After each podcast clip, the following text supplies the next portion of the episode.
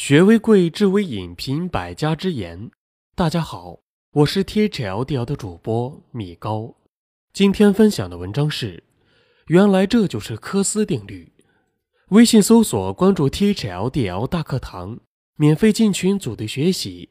二零一八年，用学习的姿态步入状态。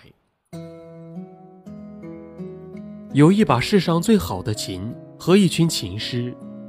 那这把琴应该给谁？A. 给最差的琴师，促使他精进琴艺，追赶上来；B. 给最好的琴师，让他物尽其美；C. 抓阄。两千多年前，亚里士多德提过这么一个问题，答案是什么？先不急，我们先说个事。女朋友的科斯定律。有一天。我和一个经济学家叫罗纳德的吃饭，我很苦恼。饭桌上，我跟罗纳德说：“我喜欢上一个妹子，她非常优秀，琴棋书画样样精通，还特别好看。可是她已经有男朋友了，咋办？”罗纳德说：“你还是没那么懂科斯定律啊。”罗纳德说：“如果你知道科斯定律，那么就知道。”不管这个女孩现在跟谁谈对象，她最后都会跟最匹配的人在一起的。我很诧异，罗纳德说：“你激动什么？你不是知道科斯定律吗？科斯定律就是谁最匹配这个资源的，最终总会归谁所有。”钻石的帕累托最优。十八世纪的时候。当钻石还是未经琢磨的金刚石，深藏在地球底部的时候，它不属于谁。后来，第一批工人把钻石挖出、切磨的时候，钻石是他们拿到的，但最后属于他们了吗？你们谁见过采矿的工人或者小老板的脖子和手指挂满了钻石的？于是，你看到了钻石被打磨成美丽的钻石项链，挂满了橱窗，最后。基本归卡地亚、金伯利、蒂芙尼、戴比尔斯等珠宝品牌所有。从钻石还是一颗深埋在地下、没有名分的土土金刚石，到被矿场工人挖出来，到戴尔比斯们在全世界宣传“钻石恒久远，一颗永留存”，到白富美或者他们的丈夫愿意花天价买下，以见证他们的爱情，钻石实现了帕累托最优。简单理解就是，钻石这个资源得到了最优的处置。这也就是经济学里著名的科斯定律，由罗纳德·科斯提出的。只要财产权是明确的，并且交易成本为零或者很小，那么无论在开始时将财产权赋予谁，市场均衡的最终结果都是有效率的实现资源配置的帕雷托最优。简单粗暴总结就是，谁用的最好就归谁。给用的最好的人。神剧《绝命毒师》，老白是个中学化学老师，得了绝症，想在挂的时候为家人留一笔遗产，于是他利用自己的化学知识制造毒品来换钱。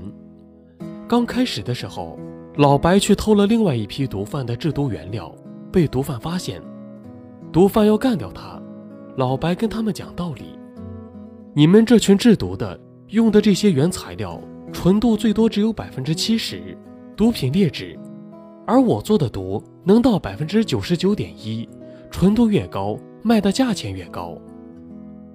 同样的东西给我整，我能卖更高，到时分你钱，你赚的更多，岂不是两全其美？于是毒贩被说服了。毒贩看来也相信科斯定律，不管权力初始安排如何，市场机制会自动使资源配置达到帕雷托最优。最典型的就是道路的使用效率。最早没车的时候只有行人，有轿子马车的时候，人们就让一让。后来自行车成为八十年代人们的代步工具，大马路上浩浩荡荡的自行车队颇为震撼。但现在道路的主人基本上是汽车，自行车道挤到一边去，人行道放在了最边上。这就是交通的科斯定律应用。还有互联网烧钱大战的赢家通吃，基本活下来的只有大哥或者老二，其他老三老四全部挂掉。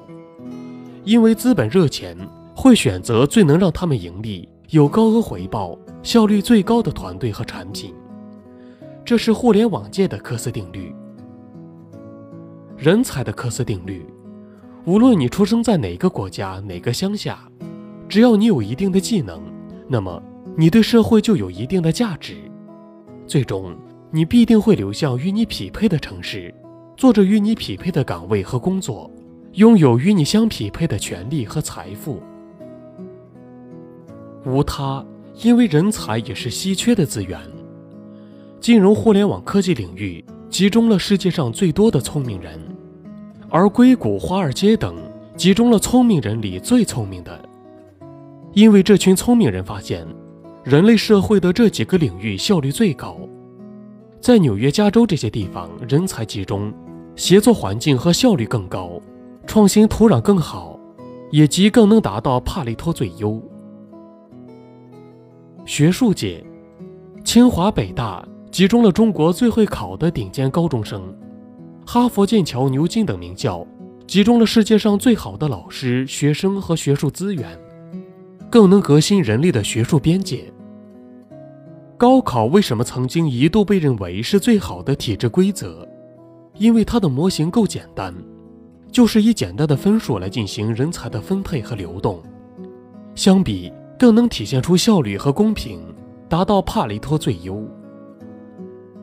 高考让中国经济快速上升时期，给予了其他小地方的寒门子弟逆袭的通道。二八定律、马太效应和科斯定律有异曲同工之妙。百分之二十的人拥有百分之八十的资源，在社会财富方面可能更甚。大城市大企业网罗百分之二十的精英人才，北上广深杭集中了最好的互联网企业，甚至有大城市集中了全国的美女资源，北京、上海更首屈一指。金融互联网独领风骚等规律，这些都是科斯定律这个经济学概念的外化表现。最日常的情况是，注意力是我们每个人珍贵的资源，大部分人的注意力则是被明星、今日头条、王者荣耀收割。知道为什么腾讯、今日头条、明星估值这么高了吧？因为大部分人的注意力资源被腾讯收割去用了。而且用的更有效率和价值。您想财富自由，你想做一个普通人，在这个快速时代崛起，你想成名，你想，那么你应该要知道，有那样的结果背后需要付出怎样的努力，需要怎样的技能吗？查理芒格说：“想得到某样东西，最可靠的方法是让自己配得上它。”如果你还在郁闷，那把琴归谁？你可以洗洗睡了。